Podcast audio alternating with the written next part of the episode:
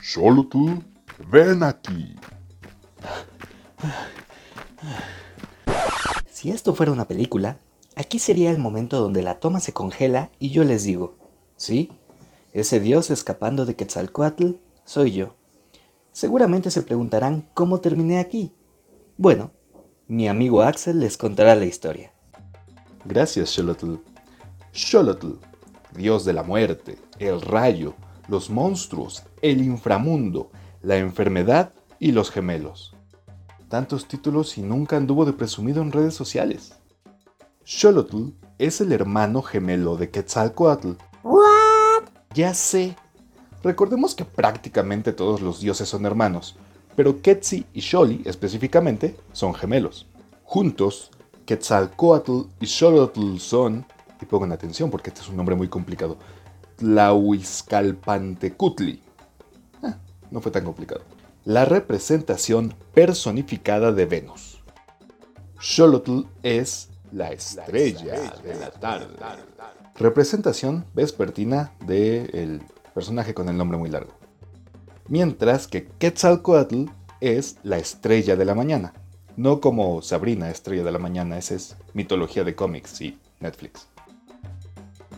Entre las labores de Xolotl estaba custodiar al sol cuando llegaba la noche. Cuando habitábamos el Tlaltipac, el sol era custodiado durante el día por Quetzalcoatl, porque él era el favorito, y durante la noche por Xolotl. En la noche, el sol realizaba un viaje a través del Mictlán, o el inframundo mexica, y Xolotl cumplía la difícil tarea de hacer salir al sol sin ningún rasguño para así darnos un día nuevo. Todos digan gracias a Xolotl. Gracias, Xolotl. La primera gran aparición de Xolotl fue durante la creación del quinto sol.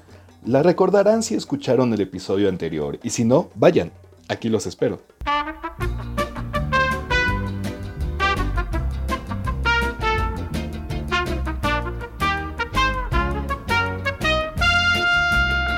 ¿Listo? Excelente.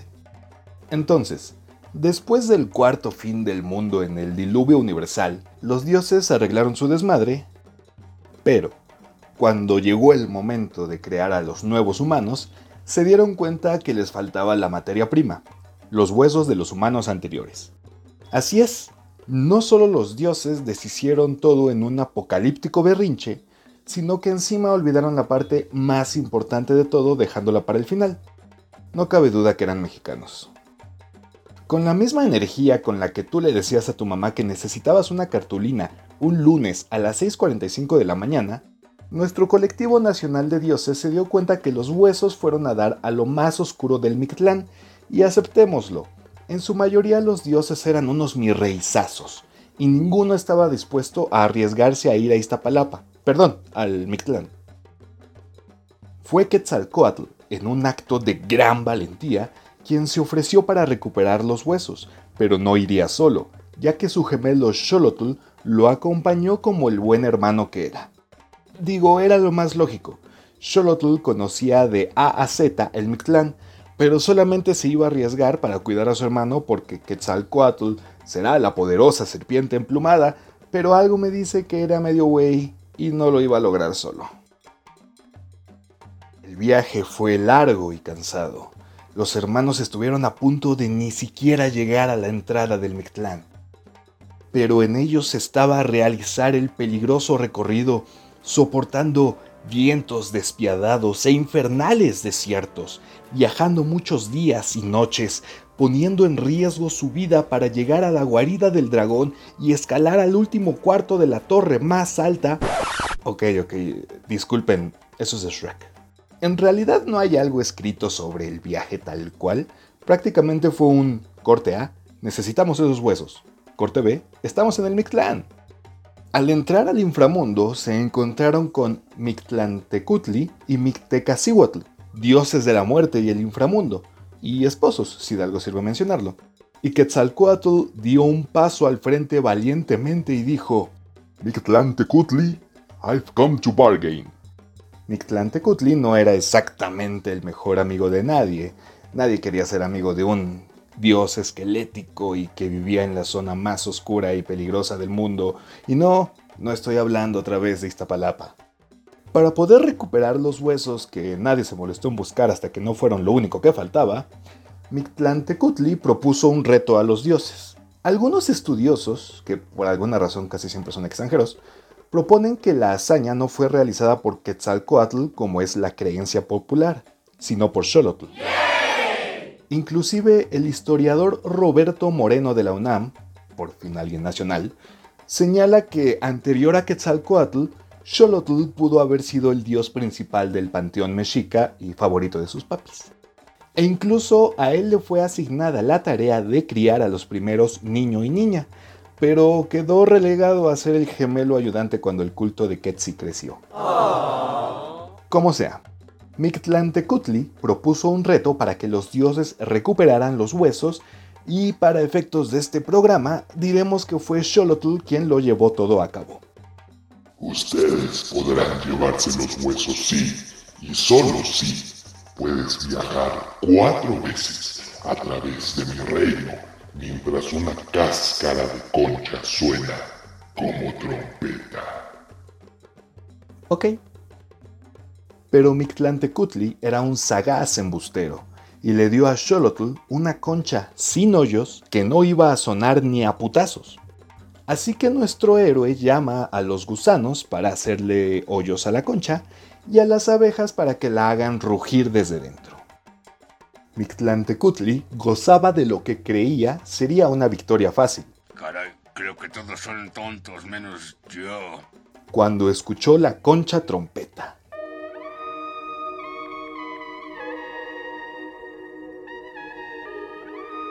Nuestro héroe con forma de perro antropomorfo de 2 metros completó la tarea y, derrotado, Mictla dejó que los dioses se llevaran los huesos, solo para cambiar de opinión inmediatamente, cual presidente mexicano. ¡Pélate, Quetzal! carnal. Mictlantecutli, emputadísimo, ordena a sus minions de la oscuridad que cabe en un pozo profundo, mientras una codorniz, la más malvada de todas las aves, persigue a los gemelos haciéndolos caer en el pozo, donde caen muertos mientras el ave roe los huesos. Y este es el fin de nuestros héroes. Pero como son dioses, eventualmente reviven, así que la historia pudo decir que solamente quedaron noqueados o algo, pero necesitábamos un poco de drama. Los dioses recuperan los huesos, rotos por la pinche codorniz, y escapan del Mictlán. Esta es la razón por la que ya no somos gigantes y variamos en tamaños. Pero no odien a las codornices por ello, amigos.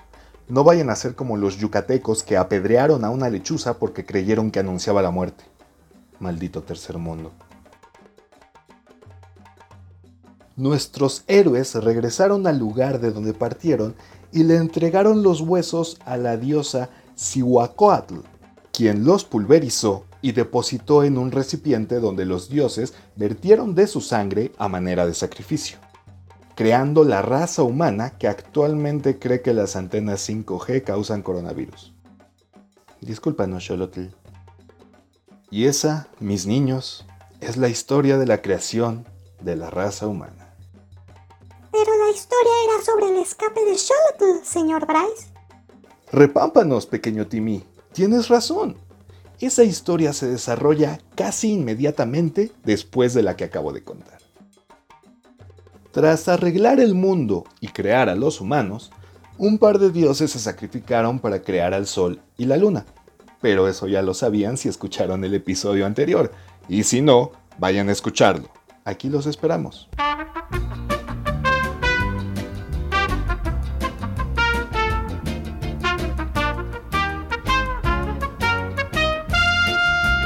Continuemos. Para hacer que los nuevos Sol y Luna se movieran, Quetzalcoatl decretó que todos los dioses debían sacrificarse en la hoguera y todos estuvieron de acuerdo en que era lo más lógico. Uno por uno se arrojaron a las llamas sagradas excepto uno, Xolotl. Y te preguntarás, ¿por qué un dios que acaba de hacer hasta lo imposible para crear a los humanos se niega ahora a sacrificarse para darles el día y la noche? La respuesta es que no tiene sentido.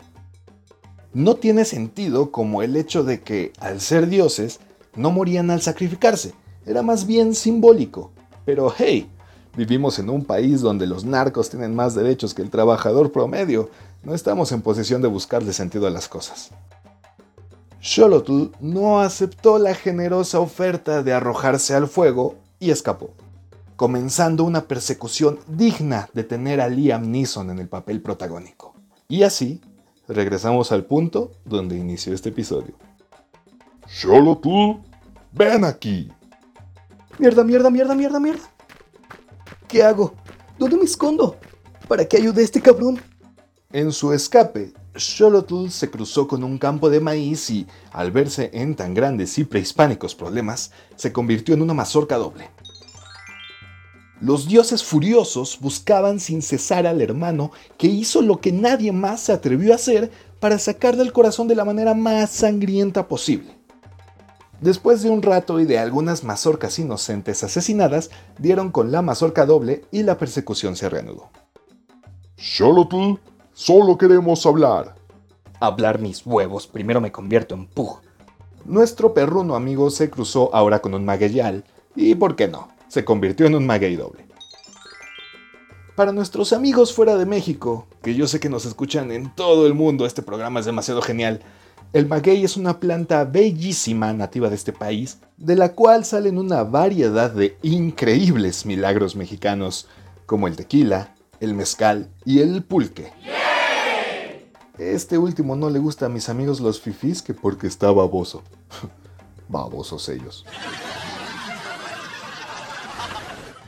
Eventualmente los dioses dieron con el maguey doble, porque pues era el único maguey doble, y regresaron a la persecución. Sé lo que están pensando. ¿Por qué cosas dobles? Bueno, esto era debido a la naturaleza dual de Xolotl, que era Xolotl y Quetzalcoatl a la vez, día y noche, la estrella vespertina y la estrella de la mañana. Ya les dije que no intenten encontrarle el sentido. La persecución era cada vez más intensa. Los dioses deseaban sangre.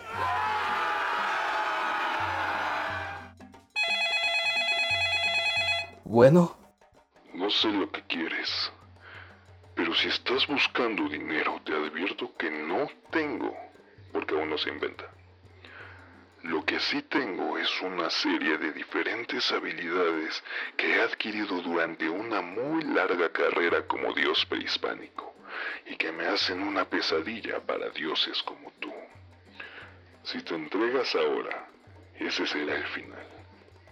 No te buscaré, no te perseguiré, pero si no lo haces, te buscaré, te encontraré y te mataré.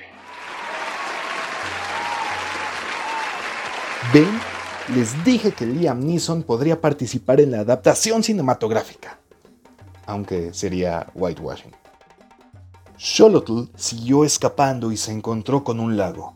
Se arrojó y se transformó en el primer ajolote para escapar de los dioses. Babosos. ¡Allá está! No. Supongo que cuando eres el primero de algo es fácil identificarte. Así los dioses encontraron a Xolotl, lo capturaron y lo sacrificaron, y el quinto sol comenzó su travesía en el cielo, dando origen a una nueva época para la humanidad. Esa humanidad que quema hospitales porque les roban el líquido de las rodillas. Perdónanos, Xolotl. Xolotl tal vez sea el dios eh, más cercano a nosotros porque trascendió en la imagen del perro mexicano por excelencia, el Xoloscuincle. Así es, él es el verdadero perro mexicano y no los chihuahuas, esas son solo ratas glorificadas. Estos bellos perros, aunque una vez me mordió uno, jugaron un papel muy importante en la vida de los mexicas, pues creían que ayudarían a su dueño a llegar al Mictlán al morir y poder así conseguir el descanso eterno. Pero esa es historia para otro momento. Gracias por acompañarme en un episodio más de Mitomanía. Mi nombre es Axel Bryce y si quieres estar al tanto de los nuevos episodios, puedes seguirme en mi Instagram, arroba Axel Bryce. O puedes darte una vuelta de vez en cuando en Spotify a ver si ya se subió algo. No olvides suscribirte a este canal y compártelo con tus amigos. No les niegues un rato de diversión. Te agradezco una vez más y te deseo que tengas un excelente día.